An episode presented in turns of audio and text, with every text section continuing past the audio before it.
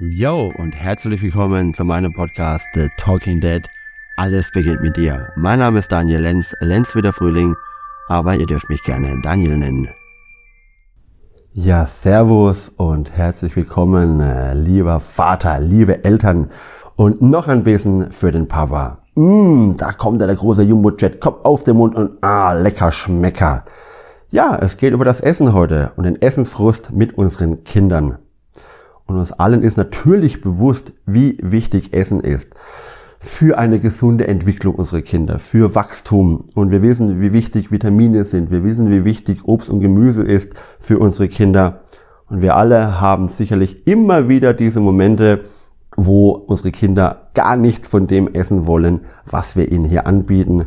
Und wo wir dann mit viel Taktik und manchmal auch mit gewissem Zwang versuchen, das Essen dann doch noch in unsere Kinder reinzubekommen. Und wenn ich meine Söhne oder meinen Kleingrad bei seinen Großeltern abhole, kriege ich fast immer wieder das Feedback, ja, heute war er ein guter Esser oder heute war er kein ein schlechter Esser oder ein Teller super leer gemacht oder gar nichts angerührt, wo ich merke, dass gerade die Generation unserer Eltern, unserer Großeltern nochmal ganz anders zum Essen stehen, als es ich zum Beispiel tue. Und jetzt komme ich aus dem Ernährungsbereich als Fitnesstrainer das mein früheres Leben bestimmt hat und weiß natürlich auch so viel, wie wichtig die Inhaltsstoffe sind, wie wichtig Ballaststoffe sind, wie wichtig Vitamine, Kohlenhydrate und all das andere, was wir in der Nahrung finden, ist. Hab aber auch gelernt, dass dieses Wissen meinen Kindern nichts bringt. Auch wenn ich hier gern mir manchmal den Mund fußlich rede und wenn ich zum tausendsten Male sage, komm, isst doch noch das und probier doch mal das und hier und da. Wenn ich schon den Teller auf den Tisch stelle mit etwas, wo ich weiß, meine Kinder kennen es gar nicht, aber sie schon sagen, beim Angucken, das schmeckt ihnen nicht, wo ich sage, äh, du weißt schon, ohne dass du das probiert hast, dass es dir nicht schmeckt. Aha, spannend. Und ich versuche mit Engelszungen sie dann doch zu überreden. Komm, probier's doch mal, guck doch mal. Manchmal klappt's, manchmal klappt's auch nicht. Und die Frustration kenne ich bei unserem Essenstisch ganz schön häufig. Es ist auch nicht leicht und wir Eltern oder auch die Großeltern werden dann ganz schön kreativ. Und ich glaube, Mütter sind dann nochmal ganz kreativer als wir Väter, die dann anfangen, irgendwelche Gesichter aus Erdbeeren, Bananen und anderen Beeren auf den Teller zu zaubern, ihr Müsli irgendwie schön kredenzen, Zahnstocher reinmachen, damit das Essen auch zum Spiel wird. Und es ist nun mal auch ganz wichtig, dass unsere Kinder mit dem Essen spielen dürfen, dass sie das erfahren und erlernen dürfen, was da vor ihnen liegt und was sie sich da eigentlich in den Mund reinschieben. Vielleicht kannst du dich noch gut erinnern, wie so die ersten Jahre mit deinem Kind waren, als ihr mit der festen Kost angefangen hat, habt. So ist richtig. Ich weiß, wir haben damals mit Brokkoli angefangen und ich weiß, wie dieses Essenstisch wie ein Schlachtfeld ausgeschaut hat. Da war der Brokkoli wirklich überall auf dem Tisch verteilt, auf dem Boden. Am Kind hat er überall geklebt. Das durfte das da matschen, das durfte in alle möglichen Körperöffnungen stecken, auch wenn es da gar nicht hingehört hat. Da waren wir noch so entspannt, da waren wir noch so cool drauf, da haben wir uns noch gefreut, haben Videos und Bilder davon gemacht.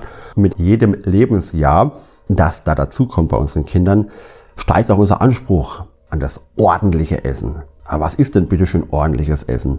Ich sage das auch oft zu meinen Kindern.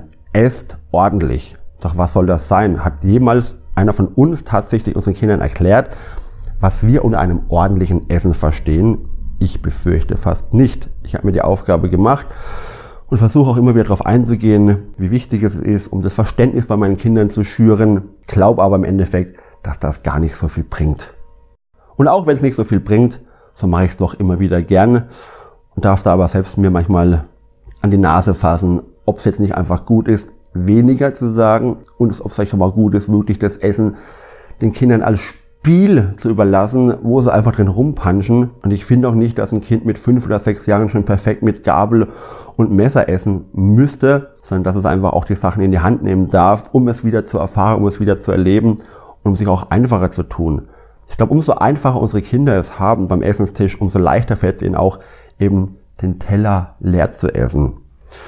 Und gerade unsere Großeltern sind ja noch eine Generation, ich glaube, denen liegt es noch viel mehr am Wert oder an der Wichtigkeit, dass die Teller aufgegessen werden. Und so ein Spruch, ess den Teller leer, dann scheint auch morgen die Sonne wieder, ist dann vielleicht auch noch das Allerharmloseste, was unsere Kinder da zu hören bekommen. Aber da sind wir alle sehr kreativ, indem wir dann auch sagen, komm, noch ein bisschen für den Opa, noch ein bisschen für die Oma, noch ein bisschen für die Mama oder den Papa, um irgendwie den Kindern zu symbolisieren. Ja, ich mache das jetzt für uns, aus Liebe für uns heraus. Aber was soll der Essen sowas verbinden, sowas vermitteln, Sollten die Kinder nicht einfach Spaß am Essen haben und sie nicht irgendwie gezwungen werden, sie nicht irgendwie überredet werden, ihnen nicht irgendwelche komischen Dinge beigebracht werden, was mit Essen in Verbindung steht. Denn gerade wenn wir uns die Statistik anschauen und sehen, dass gut 50 Prozent der heutigen Kinder und Jugendlichen schon an Übergewicht leiden, stelle ich mir natürlich die Frage, woher kommt denn das? Natürlich zum einen an der Mangelbewegung in Zeiten des digitalen Zeitalters, wo einfach Smartphones, Tablets, Laptops, Spielkonsolen eine ganz große Wichtigkeit in den, bei den Jugendlichen eingenommen haben wo ihnen einfach dann die Bewegung fehlt. Wir sind halt früher nach den Hausaufgaben einfach rausgegangen, haben den ganzen Tag draußen in der Natur gespielt und dann waren wir einfach auch hungrig, weil unser Körper das gebraucht hat und weil uns das auch signalisiert hat. Und dann haben wir reingehauen, wieder Scheunendrescher und unsere Teller leer gemacht und nochmal zweimal, dreimal nach Nachschlag verlangt. Wenn wir aber jetzt anfangen, unsere Kinder immer wieder zu zwingen, den Teller leer zu machen, was vermitteln wir ihnen dann da? Natürlich, dass sie ihr Hungergefühl und ihr Sättigungsgefühl ignorieren und uns zuliebe oder dem Zwang zuliebe oder dem Druck zuliebe das verleugnen, was ihnen ihr Körper signalisiert. Und dann dürfen wir uns wirklich fragen, ob das gesund ist im Umkehrschluss für unsere Kinder. Wenn sie anfangen, ihr Hunger oder ihr Sättigungsgefühl zu ignorieren und uns zuliebe den Teller eben leer machen. Und gerade im Thema Süßigkeiten müssen wir uns auch nochmal in die eigene Nase fassen. Denn ich persönlich bin jemand, ich nasch total gern. Und ich schleiche mich auch mal mittags, wenn die Söhne hier sind, an unseren Naschschrank und hole mir heimlich was raus, ähm, um unentdeckt zu bleiben, während ich da was nasche. Gleichzeitig erlaube ich meinen Kindern aber auch das Naschen. Weil meine Erkenntnis ist die, wenn wir da rigoros unseren Kindern diese Sachen verbieten, holen sie sich früher oder später auf irgendeine andere Art und Weise wieder. Und spätestens dann, wenn sie im eigenen Taschengeld unterwegs sind und in den Supermärkten sind und dann versuchen, das alles nachzuholen, haben wir eh verloren. Und wenn wir da nicht ein maßvolles Umgang mit Ernährung und Nahrung und gesund und ungesund vermittelt haben, fällt es natürlich den Kindern auch schwer. Und wenn sie immer etwas nicht durften und dann dieses Nachholgefühl haben, dann stopfen sie sich da einfach ungünstigerweise so viel Zucker und so viel Ungesundes in sich rein, was dann natürlich wieder zum gesundheitlichen Problem werden kann. So lasst uns doch wieder mehr Vertrauen in unsere Kinder haben, in ihre eigenen Körpergefühlswelt.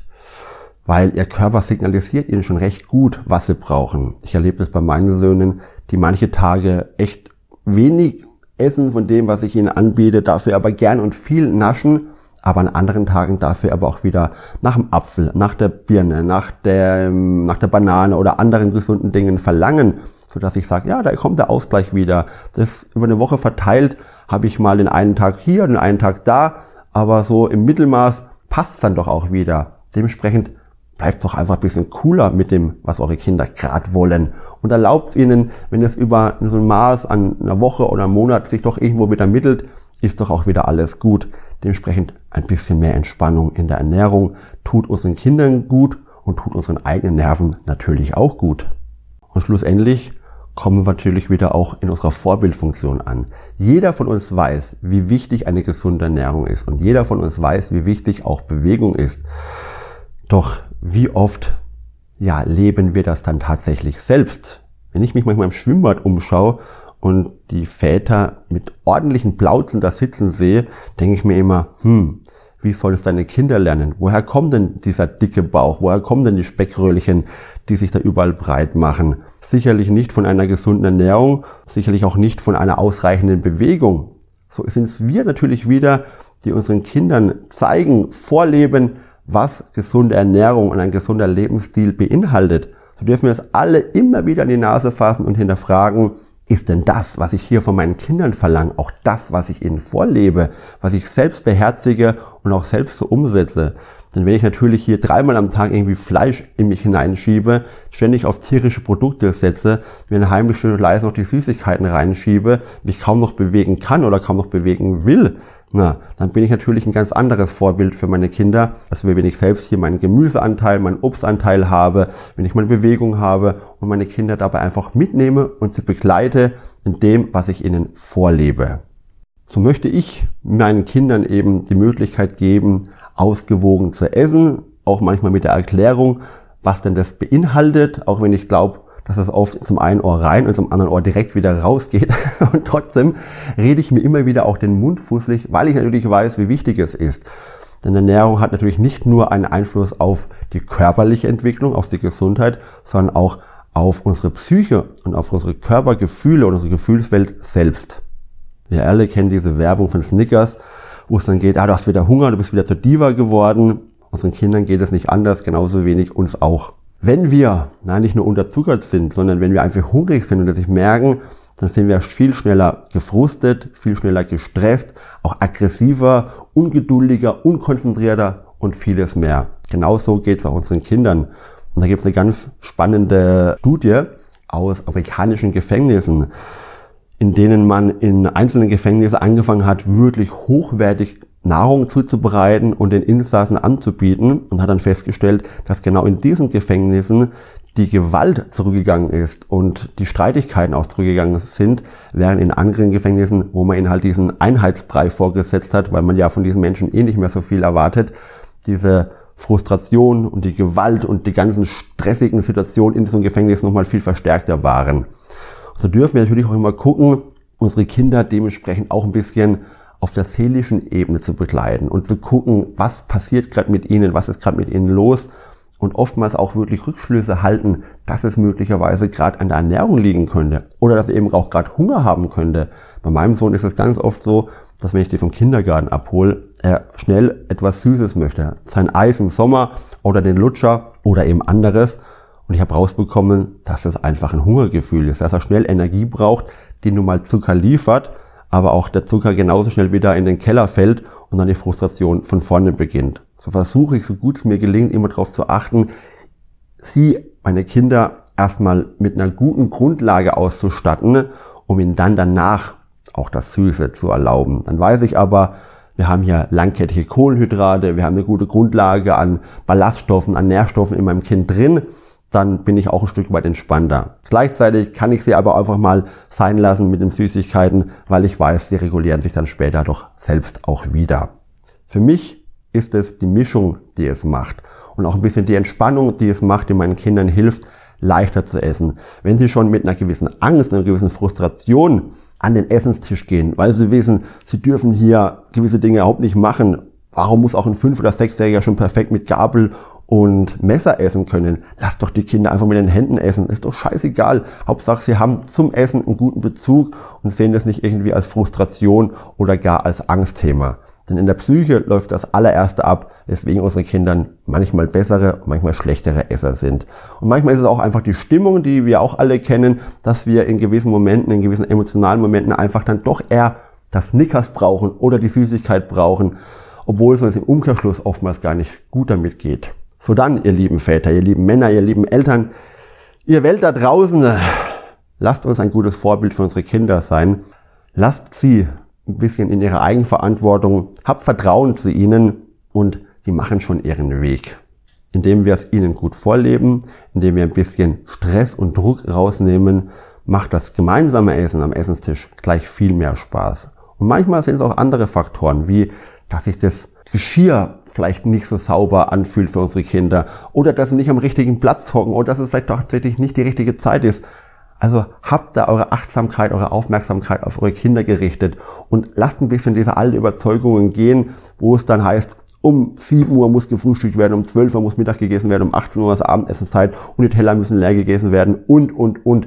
Die ganzen Dinge, die uns vielleicht auch in die Wiege gelegt wurden, die oftmals nicht mit pädagogischen Grundlagen in Verbindung stehen, sondern die aus irgendwelchen alten, ja, Weisheiten entstanden sind, die tatsächlich nichts Gutes für unsere Kinder oder auch für uns selbst damals bedeutet haben. So schließe ich mit der, mit der Bitte, dir da auch nochmal Gedanken zu machen, wie du isst, wie du lebst, was du deinen Kindern vorlebst, denn wir alle sind, was wir essen. Also du bist, was du isst. Dieser Spruch, den trifft immer wieder so gut.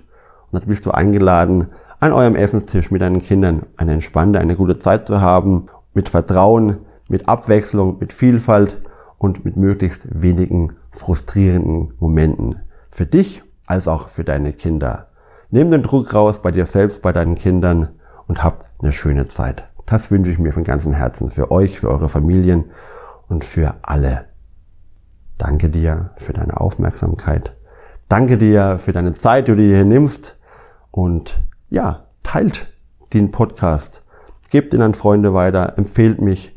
Danke für eure Feedbacks, für eure Rezessionen und die wunderbare kommunikativen Austausch, den ich hier immer wieder habe, wo wir uns E-Mails schreiben, wo ich gefragt werde, wo ich Antwort gebe. Das finde ich bombastisch. Denn wir leben von einem Miteinander und dürfen hier uns auch wieder gegenseitig bereichern in Informationen und an dem, was wir an Erfahrungen sammeln. So freue ich mich, wenn du an meinen Erfahrungen vielleicht das ein oder andere findest, was du dann deiner Familie positiv mit einbringen kannst. Und vor allem freue ich mich natürlich, wenn du auch wieder einschaltest, wenn es da wieder heißt, The Talking Dead, alles beginnt mit dir, jeden Freitag neu. Besten Gruß, euer Daniel.